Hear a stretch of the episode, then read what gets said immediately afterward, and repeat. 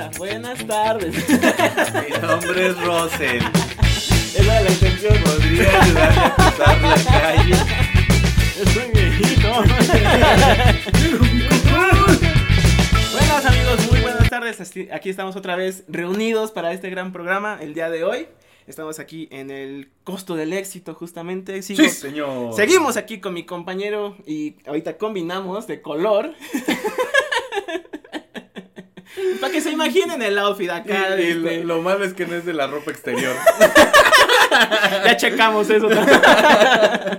mucha aquí, información, mucha información. estoy aquí con Ricardo Balseca, ya que hizo presente. ¿Qué tal amigos del Costo del Éxito? Es un gusto saludarlos en un lunes más. Ya saben que para iniciar la semana de la mejor manera, pues no hay nada como hacerlo con el Costo del Éxito. Sí, un programita que pues, queda bien para Programita- iniciar. Programón, Pro- papá. Está bien, programón. programón, chinga. Que se haga escuchar. Exactamente.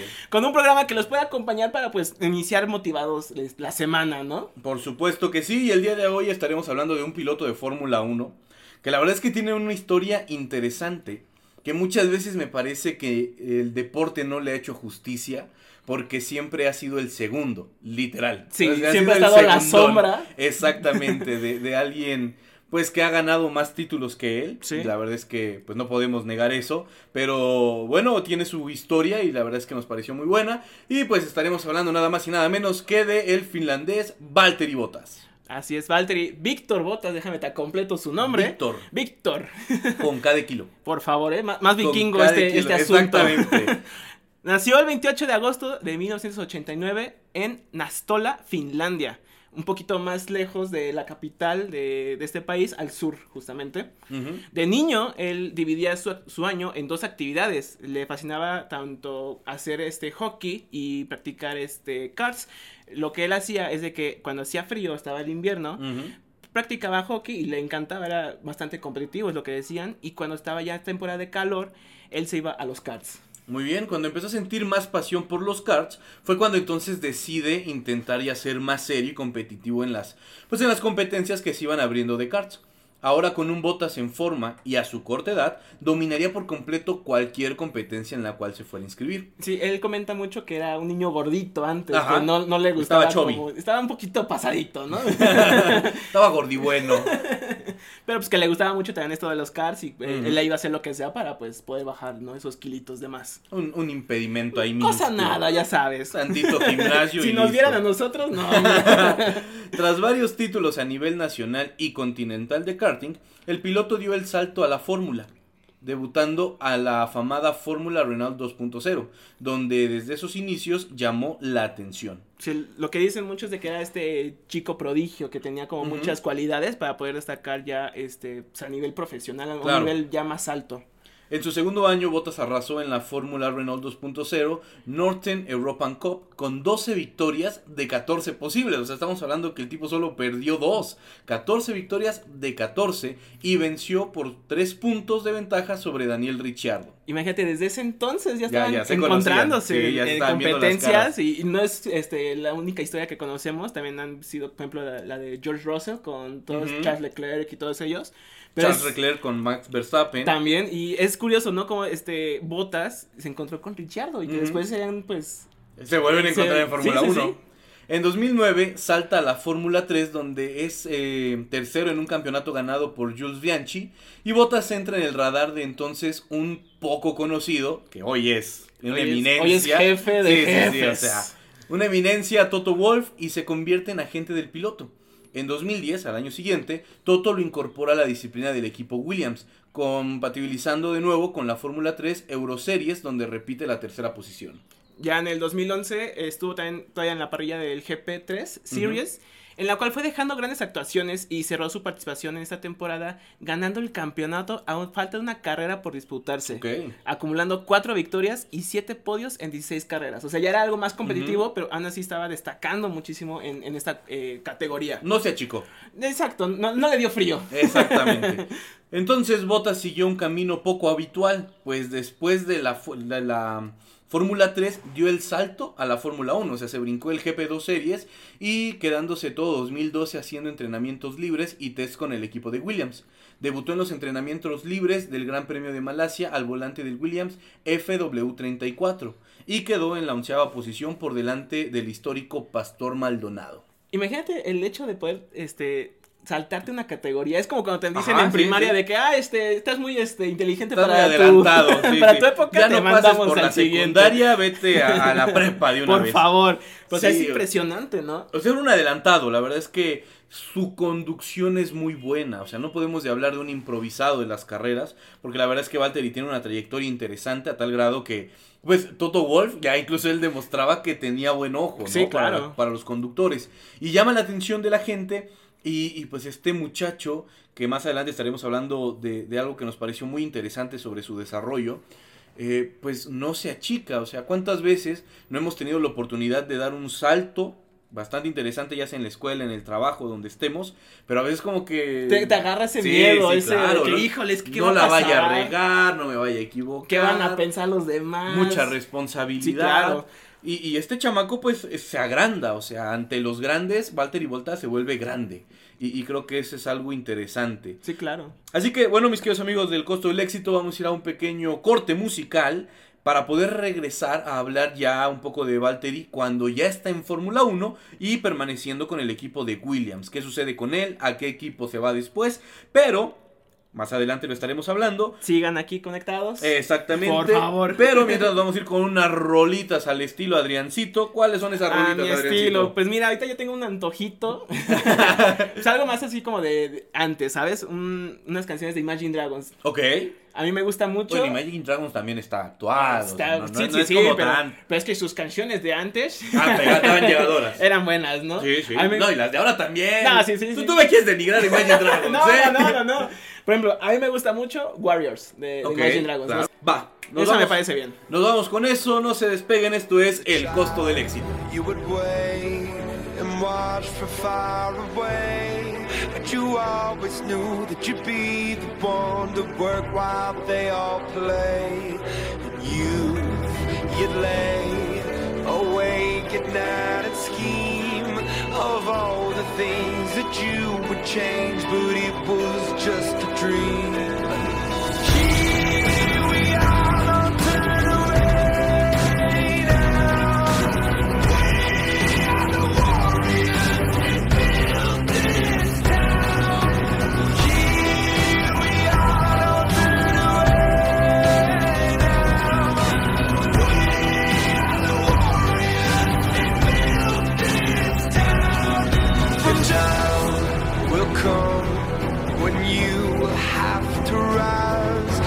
Above the rest and prove yourself. Your spirit never dies.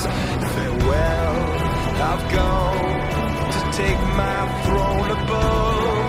But don't weep for me, cause this will be the labor of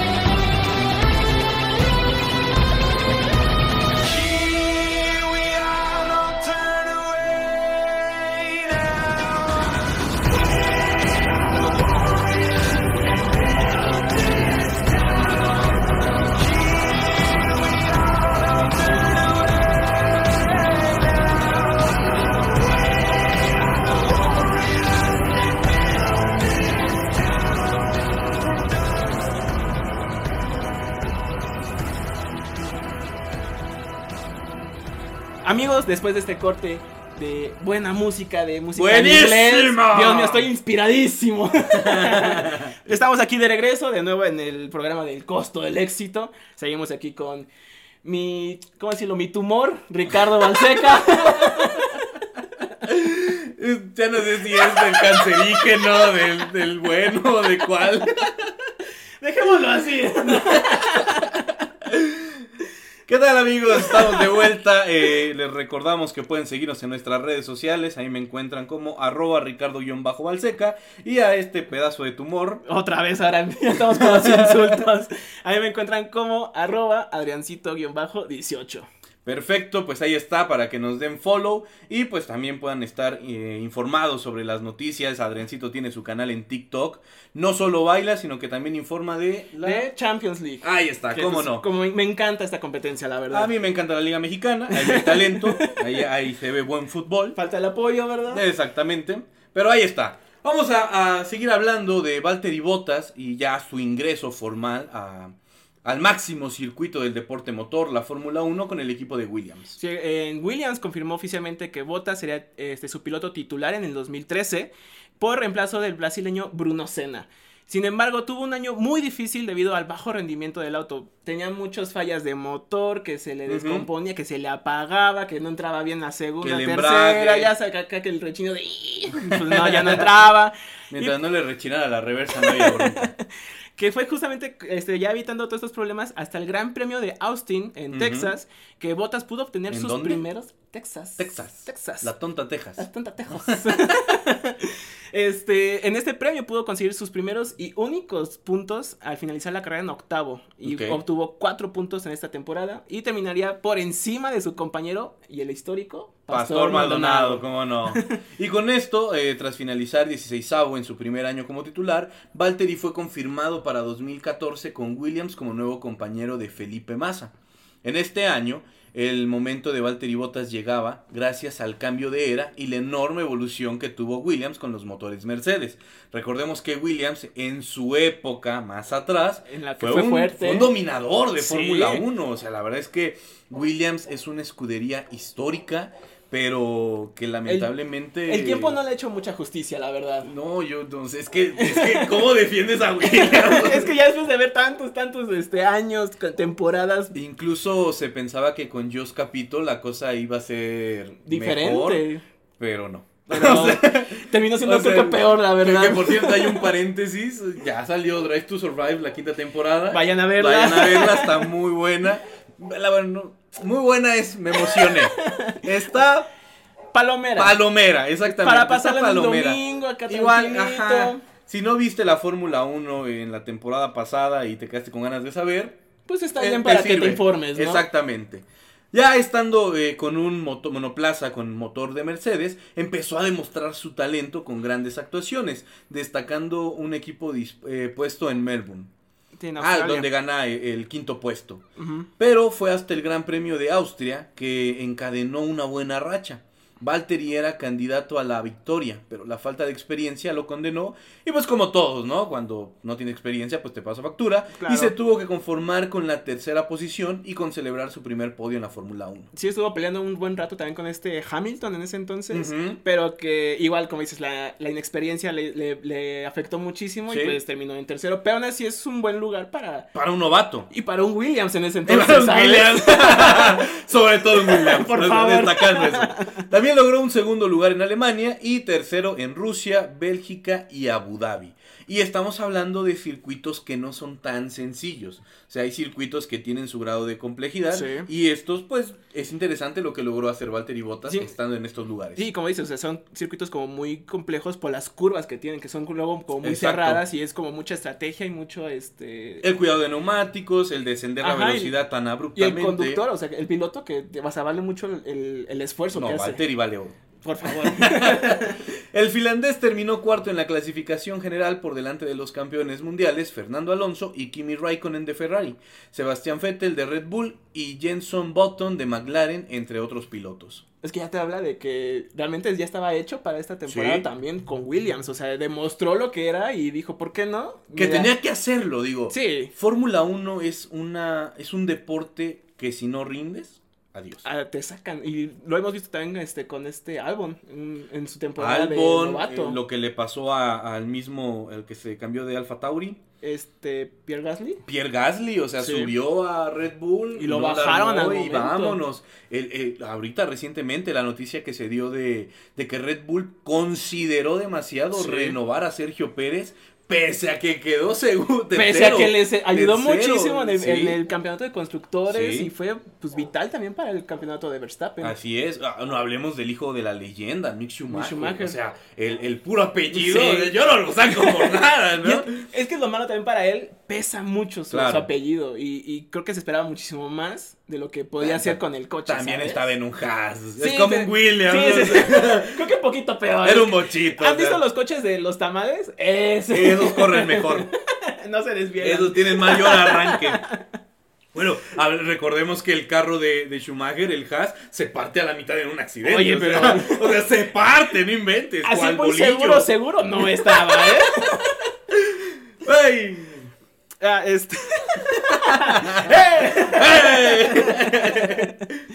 Este, al comienzo del 2015, un problema de espalda le privó también eh, de tomar la salida en el GP de Australia, esta carrera inaugural. Pero luego no bajó de sexta posición en las cuatro carreras siguientes. Creo que esto ya te habla también de que, a pesar de que era un buen coche, como que no le alcanzaba también para, pues, tener como un máximo rendimiento, Claro. ¿sabes? No podía como explotarlo a más. Pero obtuvo su primer podio del año en Canadá, donde fue tercero.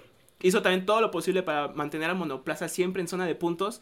Pero hasta el, hasta el Gran Premio de México, cuando Aquí se reintegró este, en este año, conseguiría otro podio, cerrando el año en quinta posición con 136 puntos. Que volvemos, ¿no? Destacar lo, lo hecho por este joven. Sí. 136 puntos.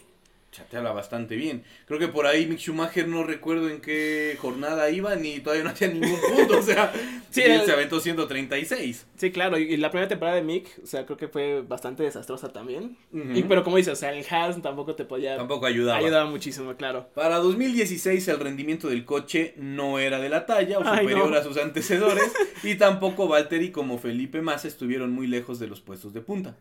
El finlandés conseguiría el único podio del año para Williams en el GP de Canadá y terminaría la temporada en octavo con 85 puntos totales.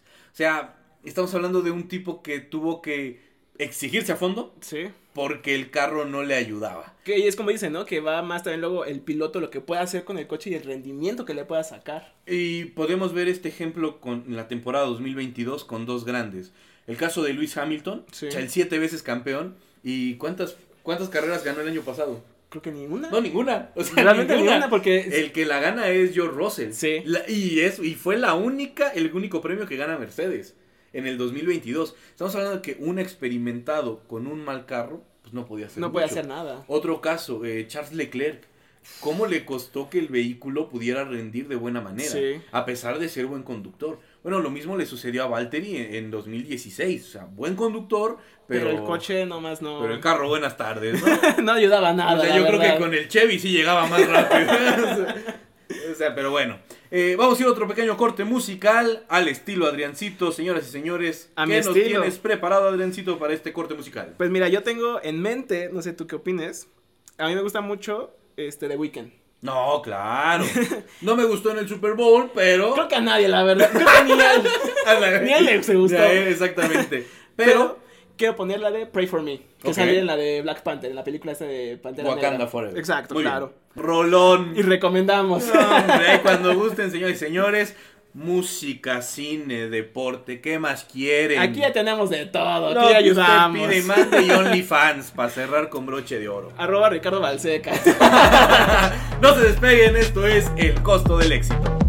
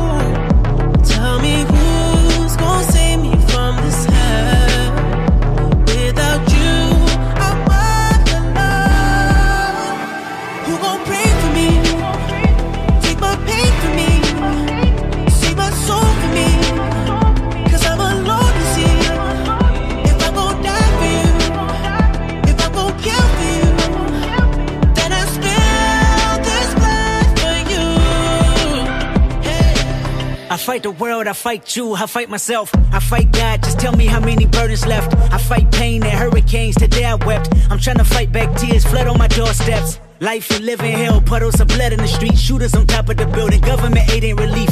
Earthquake, the body drop, the ground breaks. The poor run with smoke lungs and scar face. Who need a hero? You need a hero. Look in the mirror, there go your hero. Who on the front lines at ground zero? Hero. My heart don't skip a beat even when hard times bumps the needle. Mass destruction and mass corruption. The souls of suffering men clutching on deaf ears again. Rapture's coming. It's all prophecy, and if I gotta be sacrificed for the greater good, then that's what it gotta won't be. pray for me.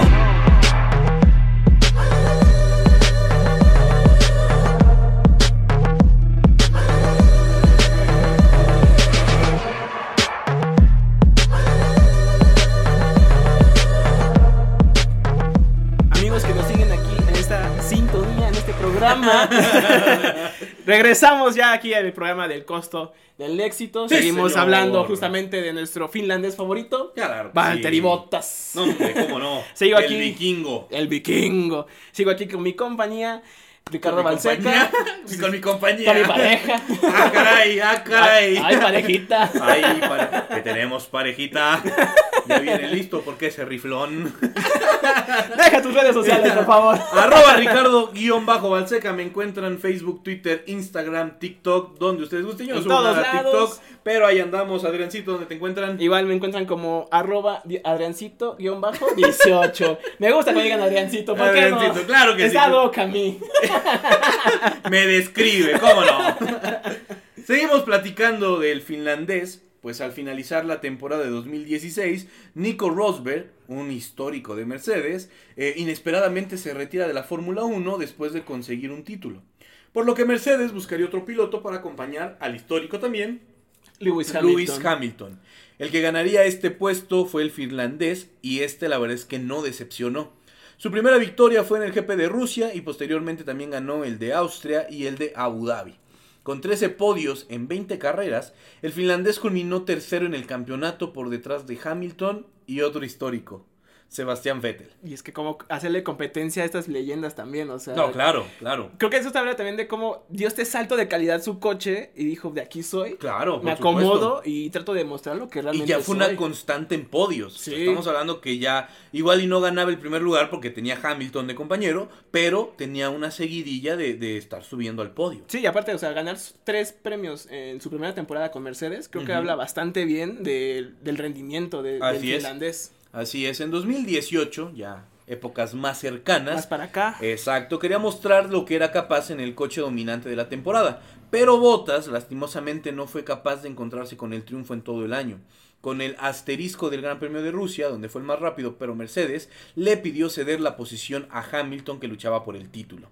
De hecho, lo más positivo de la temporada del finlandés es que fue un escudero muy efectivo en momentos muy puntuales de la temporada y terminó quinto con 247 puntos. Creo que esa historia ya la conocemos como algo más Ya. reciente. Me suena, Como no que me suena tú. un mexicano. Hay por ahí de una escudería que se llama Red Bull, algo así. ¡Cállate! Vamos a decirle una escudería de bebida energética. Ok, dale. Azulita. Que te da rojo. alas, que da alas.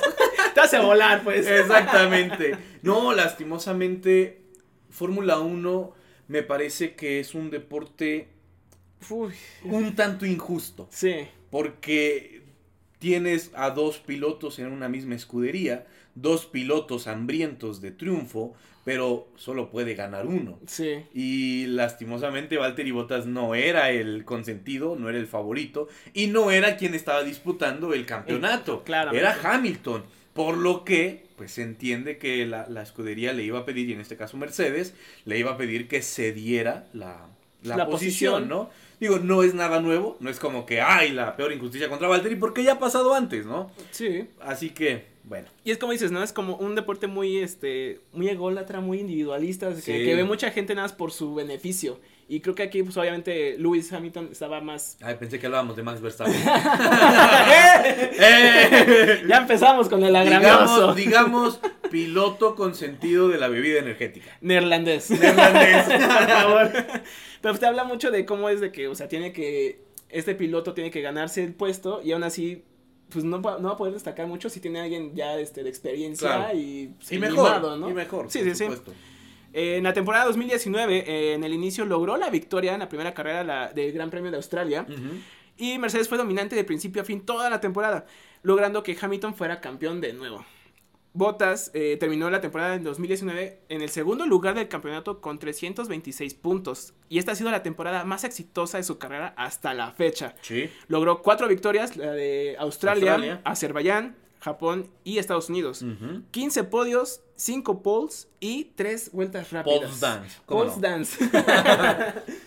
Bueno, para los que nos escuchen y tal vez no están familiarizados con el término pole, significa que se queda con el primer lugar en la clasificatoria, clasificatoria que se corre los sábados, que acomoda el orden de la parrilla. Cuando Y- dicen que ganó la pole position es que se queda con el primer Con el lugar. primer lugar, exactamente. Y pues la ventaja, ¿no? Del, del gran Por día, supuesto. pues no, no se puede, este, pues, hacer menos, ¿sabes? Así es. En 2020, la temporada típica donde se disputaron solo 17 carreras, Bottas logró ganar la carrera inaugural en el premio de, Aus- de Austria y no fue hasta Rusia que se llevó de nuevo la victoria.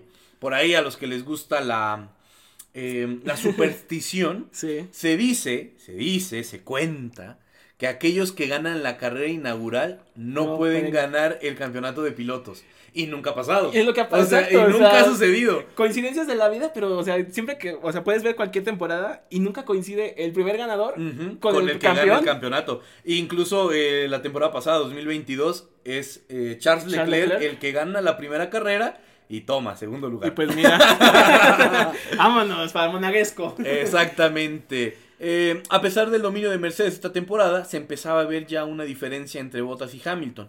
El finlandés, el finlandés terminaría en segundo con 223 puntos y el británico tendría 347. Mucho de lo que se cuenta es de que Bottas ya no se sentía cómodo en el equipo, que ya no estaba este, siendo el mismo, que ya no se sentía pues, eh, pues Bottas como empezó Claro, en, porque en la muchas 1. instrucciones. Sí, y pues siempre era eh, para darle lugar a Hamilton, Claro. para escoltarlo, para este, pues protegerlo más que nada. Sí, era el escudero. Pero pues no dejaban al pobre Bottas este, ser libre, ¿sabes? No. Como luego de- mostró en sus fotos de Instagram que pues le gusta estar este, pues, al aire libre, ¿verdad? Muy libre. muy Demasiado libre. En 2021 Mercedes tendría competencia con Red Bull. Bottas quería demostrar que podía competirle a Hamilton, pero tuvo que conformarse con tratar eh, de ser un escudero Y es que- eficiente. Y es que si vimos esta temporada, tratar o sea, Sí. fue demasiado complicado también para él. Exacto, tuvo muchos problemas y bajó rendimiento durante la temporada. La más recordada fue el abandono en Mónaco. El gran nivel de Max Verstappen fue muy superior a lo que podía hacer Bottas, por lo que al final de la temporada el finlandés terminaría en tercer lugar con 226 puntos, o sea, un, un bajón muy fuerte en su carrera y con la derrota de Hamilton en el subcampeonato de pilotos. Y fíjate que, o sea, si ves la temporada pasada con esta del 2021, no hay tanta diferencia de puntos. Pero ahora viene el, el factor Verstappen, Claro. que era el que le dio la batalla a Hamilton. Y pues, como muchos ya a lo mejor ya saben o no, pues termina ganando el. el este. Spoiler, spoiler. Spoiler de una vez, por si no han visto este Drive to. Survive, y una vez les adelantamos. pues gana el neerlandés. Así es. Y bueno, a pesar de que, como dices, ¿no? La diferencia en puntos no era como tan abismal, sí lo fue en podios y en Sí. victorias. Aquí solo obtuvo una victoria en el año y fue en Estambul. Y empezó a tener como muchos problemas también de coche, de motor. También se recuerda mucho esto de Mónaco, que termina el coche este, sacándole la llanta dos días después. choca Sí. con George Russell. O sea, fue muy Todo mal, caótico todo para, mal. para este Bottas esta temporada. Eh, destacar que desde el parón veraniego ya se sabía que Bottas no seguiría en el equipo de Mercedes, ya que ellos tenían el nuevo fichaje, el, la joven promesa George Russell, por lo que Bottas se mostró mejor en el cierre de la temporada y empezaría a buscar nuevo equipo para la siguiente. Pues este muchacho, eh, cuando me ha tocado hacer algunas notas previas a ciertos grandes dónde premios, a través de Titan Sport, Eso, cuando gusten, ahí estamos. Eh, Bottas tiene el récord de muchos circuitos en velocidad Sí. es el que más alcanza velocidad en los circuitos. Entonces, eh, la verdad es que el tipo es muy bueno. Lastimosamente le tocó vivir a la sombra de alguien mejor. Y es que, o sea, mm, no es que no le puedes hacer como tanto competencia tampoco a Hamilton.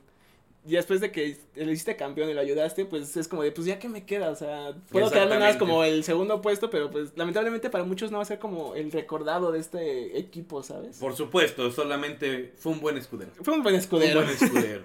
¿Qué pasa con Valtteri cuando llega Alfa Romeo?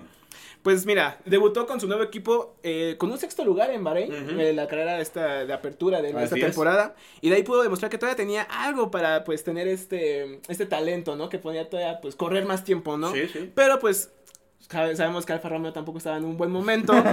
es que qué, mala suerte para O- muchos, ¿sabes? O sea, y pues tuvo muchos problemas de motor y con el porpoising. ¿Te acuerdas de qué era el, el porpoising? Por supuesto, ese brinquito que hace el carro que daña la espalda del conductor. Que daña, exacto, y que este hace, disminuye mucho el rendimiento del coche, ya no te Y hace... le quita la aerodinámica. Justamente. Y logran octavo lugar en Australia, quinto en Imola, séptimo en Miami, sexto en Mont- Montmelo y noveno en el circuito de Mónaco. Ujú. Y no fue hasta Baku cuando el de Alfa Romeo se cayó de la zona de puntos con un undécimo lugar y en Canadá tendría un séptimo lugar todavía.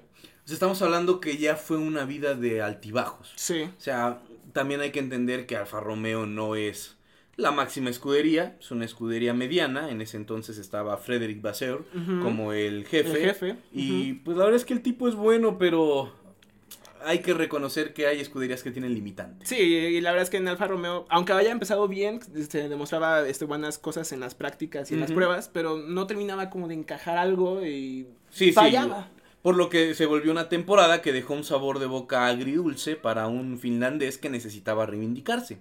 Grandes carreras, pero un sinfín de problemas, lo que le hacen finalizar el año en la décima posición con 49 puntos, o sea, 46 de ellos logrados antes de Canadá. O sea, estamos hablando de que de pronto se vino la debacle en su vida y... y pues, Y ¿qué pues te ya digo, no pudo. no? Es que también, o sea, como lo estamos diciendo, eh, no ayudaba mucho el, el, el, carro, el monoplaza. Pero pues aún así creo que él se sentía como feliz o cómodo de pues estar en otra. De poder este, tomar sus decisiones. Claro. O sea, ya no estaba a la sombra de alguien, ya no recibía indicaciones en la radio de decir, ¿sabes qué? Déjalo pasar, deja que haga esto, cúbrelo. Ahora es Valtteri contra el mundo. con- exacto. Y cuando estuvo con este Wang Yushu, Ay, mi chinito, ¿cómo no? pues él también hizo como buena este dupla Sí, también sí. para pues. Eh, Para, para que tenga este, ex- eh, el chino esta experiencia, ¿no? es que es chino, ¿qué quieres No, que te está bien, ¿Por qué te ríes? Ah, pues me dio risa. Seguramente a muchos de los que nos están escuchando pues, también les dio risa. Estoy siendo serio y, y se ríen, Dios mío. Pero bueno, eh, a pesar de la trayectoria que ha tenido Valtteri Bottas, que ha sido muy bueno a destacar, la verdad es que pocos pilotos se mantienen tanto tiempo dentro de la Fórmula 1. Sí. Más adelante hablaremos, ya en el último bloque, de el reto más importante al que se tuvo que enfrentar Valtteri Bottas. Y, y ya lo estarán gozando con nosotros, ya están- Solo podemos decir, ¡ah, medio Ah, metro! Yo también me vi en esa dificultad, ¿no? Así que vámonos con dos rolitas, Adriancito, dos rolitas que tenemos en el mix de, de, de Adriancito Muñiz. Dos rolitas, pues mira, me gusta DJ Snake, Ok. la de The Middle, no sé si la hayan escuchado. No, nadie lo conoce. Rolita viejita, Ok. pero me gusta. ¿Cómo se llama? Este, The Middle. The Middle. Ok. El de en medio. Ajá. ¡Eh, mira! ¡Ah, ¡Ay, mira inglés! ¡Vámonos con todo! Lunes bilingüe. Ah, y pues Bruno Mars. Otra. ¿Otra, otra Bruno Mars? ¿Otra alguna más? ¿Sabes alguna? No, no, ¿cuál era? ¿Bruno Mars? That's what I like. No, no, hay una que me encanta de Bruno Mars. A ver, a ver, dale. Y es una que he dedicado varias veces. ¿Cómo que varias veces? ¡No! Atrapada. Atrapada. Just the way you are. Ah, ¿no? Dime si no está para. Si no está para dedicarla. Sí, la verdad es que sí. Así que a todas mis fans, ah, se las dedico hoy. Se las ¿eh? dedico hoy. Just the way you are. Vámonos con estas dos rolitas y en breve regresamos. Esto es El costo del éxito. Staring at two different views on your window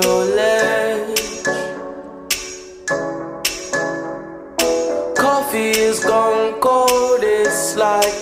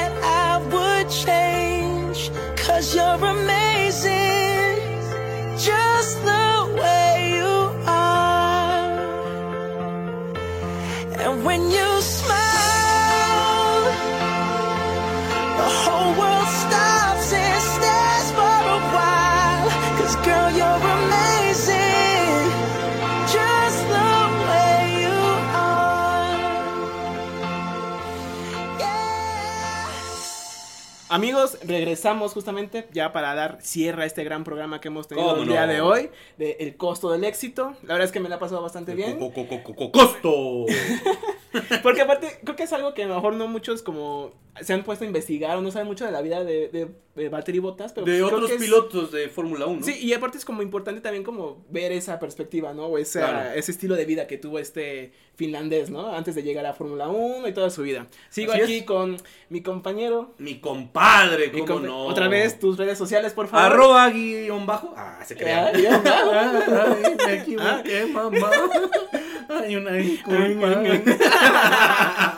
No puedo. Aprove- Aprovechando, está pasando el del pan. Ya se me antojó una conchita. Ahí pídanle para. si están cerca de un Si usted panadero. está cerca de un panadero, ¿cómo no? Tenemos Vamos a- pausa para que pues vayan por su pancito. Una pausa para romper la dieta. ¿Por qué ¿cómo no? el, lunes, que el sí. lunes viene bien también. Sí, ¿sabes? sí, con un cafecito, un chocolatito, se chopea. Y pues mira, te, te alegra el día. Así es. A mí me encuentran arroba ricardo-valseca y a mi compadre Adriancito te encontramos como... Adriancito-18. ¿Por Ahí qué está, no? Ahí está. Y bueno, ya para cerrar la vida de Valtteri Bottas, hay un momento cumbre que me parece que es ese punto de quiebre que hace que él pueda disputar eh, en los karts y después en Fórmula 1. Y es que a la edad de 5 años, 5 años, Bottas quiso subirse a un kart. Pero, pero, Botas, yo estoy de tu lado. No te entiendo. Yo, yo sé qué es eso. Botas no alcanzaba los pedales, o sea, era de, de muy corta estatura, por lo que su abuelo le animó a desayunar porridge. ¿Qué es el porridge, Adriancito? Tú Ah, que eres internacional, yo que- gastronómico y Yo que conoces. conozco estas comidas de este, internacionales, como dices, el porridge. pues esa es la simple combinación de cereales o de avena con leche o agua para que esté pues esta mezcolanza y pues te, te ayude mucho también para fortalecer tus huesos. Tú no la tomaste. No, me quedé muy corto, la verdad. No tenía un abuelo que me dijera eso, ¿no? Entonces el abuelo le recomienda desayunar porridge cada mañana para crecer. El abuelo le aseguró que comer eso todas las mañanas, como santo y misa, le ayudaría a crecer y así podría subirse a un kart. De esta curiosa manera logró iniciarse en el deporte, o sea que sí le funcionó. O sea, no sé si, si tenía un retraso de, de desarrollo estatura, o de estatura o, o- o realmente es mágica la, La la combinación. pero a este muchacho le sirve. Pues mira, yo qué te puedo decir, yo me quedé. ¡Ah, me dio! ¡Ah, medio metro! A mí, a mí en vez de darme danonino me dieron chiquitín. Eh, ah, eso explica todo. El piloto de Mercedes ha explicado cómo por su casualidad llegó al mundo del motor, ya que a su vida, eh, cuando tenía 5 años, eh, observó un cartel que anunciaba una carrera de karts. Y él menciona que en realidad fue mero accidente. Fue a un pueblo, iban de compras, algo así con su padre, y había una carrera de karts. Entonces fui a verla, menciona, y tenía 5 años. Mi padre me dijo que en mi vida era la primera vez que me quedaba quieto durante unas horas. Después de eso, cada día le preguntaba si podía probar. Menciona que lo intentaron varias veces, pero todavía era demasiado pequeño y no llegaba a los pedales. Te den cuenta que llegó un momento pensar en ponerse este, de estas Zancos, maderas. sí, no, un pues, polín, para poder un alcanzar, ¿no? Los, los pedales, porque pues era tanta su afición o su. Pues sí, ¿no? Su, su fanatismo por este. por los karts. Sí, y de- déjame decirte aquí ya eh, en una en confianza. anécdota, sí, en una anécdota personal. Yo, yo em- eh, empiezo a aprender a manejar a los 12 años. Pero mi papá me dijo una vez que si yo me quería matar solo, que, pues, que me matara, ¿no? Manejando. Pero que cuando yo tuviera gente en el carro, pues que yo era responsable de la vida de esas Sí, sí, personas. sí. Por lo que tenía que manejar, pues bien, ¿no? Con cuidado, etcétera. E- Eso que me dice mi padre me, me friqueó demasiado, o sea, me, me hizo mucha mella y dejé de manejar. O sea, ¿De dejé de plano? agarrar el carro, sí, me friqueó mucho. Y conocí a una persona que se llamaba, ya, ya falleció, eh, Manolito. Manolito era de talla baja, Sí. muy baja, o sea, muy baja, Ajá. y manejaba. O sea, y, Ah, yo me hacía la misma pregunta de ¿Cómo ¿cómo, alcanzan los pedales? Sí, porque estaba muy chiquito, o sea, de hecho él usaba como cojines en el sillón, bueno, en el asiento del carro, para poder alcanzar y ver lo que estaba sí. pasando. Eh, y un día lo acompaño a su carro y me doy cuenta que habían polines en los pedales. Wow. Pues el carro estaba adaptado para que pudiera alcanzarlos. Entonces a mi mente lo, lo primero que llegó es, si esta persona que, que tenía cierta problemática para poder manejar, exacto, tenía un impedimento para manejar, pues no le importó y se aventó la, la misión, la proeza de hacerlo, pues cuanto más uno, que pues no tiene ninguna carencia como esas, Claro. Pues no podría hacerlo. Entonces e- eso me animó a, a volver a manejar, ¿no? O sea, fue como un aliciente en mi vida. Y, y me hace recordar mucho lo que, lo que sucedió con Valtteri Bottas, porque él menciona que estaba muy decepcionado. Sí. Pero recuerda mucho que su abuelo le dijo, si comes porridge todos los días, seguro que vas a crecer y podrás subirte al kart. Así que cada mañana, durante todo el invierno, insistió a sus padres para que le prepararan porridge cada mañana. Y bueno, Y pues ya pudiera este alcanzar los pedales, ¿no? así es, él menciona que se lo comía completito, ¿no? Se lo No devoraba. dejaba nada. Nada, nada, nada, se lo terminaba completo. Y pues al final, eh, la historia de Valtteri Bottas en Fórmula 1 se sigue escribiendo al día de Sí. hoy. Es un gran piloto que está haciendo grandes cosas y, y que nada más como adelantó su casco para la pretemporada estaba... Oh, fue, fue una joya. una joya, eh, o sea, hasta bigotito en el casco había, o sea, ¿de qué me estás hablando?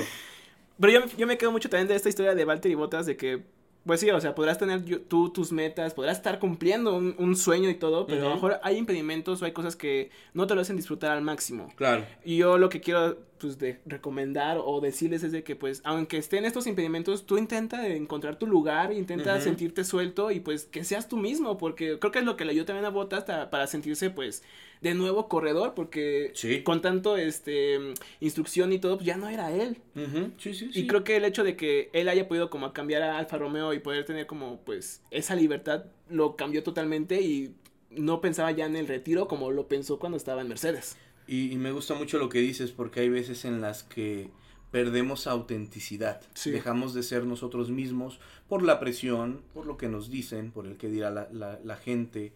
Y esto pasa en cualquier ámbito, laboral, escolar, puede que tus A todos amigos... nos ha te- pasado en algún Sí, momento. claro, tus compañeros de la escuela se burlen de ti, por eso tú quieras ser diferente, estés deseando no haber nacido gordito, haber sido más alto, ser moreno, ser güero, cabello lacio, etcétera. Pero la verdad es que pues así nos tocó nacer. Sí. Ya, no, no, no, no podemos estar comiendo porridge para todo, ¿no? Y cambiar de la noche a la mañana. Sin embargo, si hay algo que te distingue, si hay algo que te hace único, es tu personalidad, es, es quién eres mantén siempre eso. No dejes que los demás te cambien y así como votas, pues si es necesario salir de tu zona de confort, si es necesario tener que abandonar X cosa, hazlo, porque al final el beneficio será únicamente para ti. Y qué, qué bonitas palabras. De ¡Vámonos! Qué bonita forma de cerrar este programa, la verdad.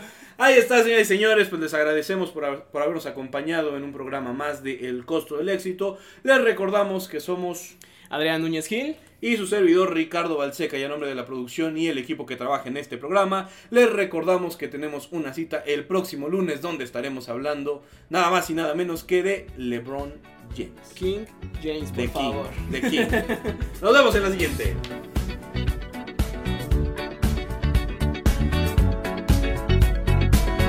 Like the legend of phoenix, huh. all ends with beginnings. what keeps the planet spinning. Ah, uh, the force from the beginning.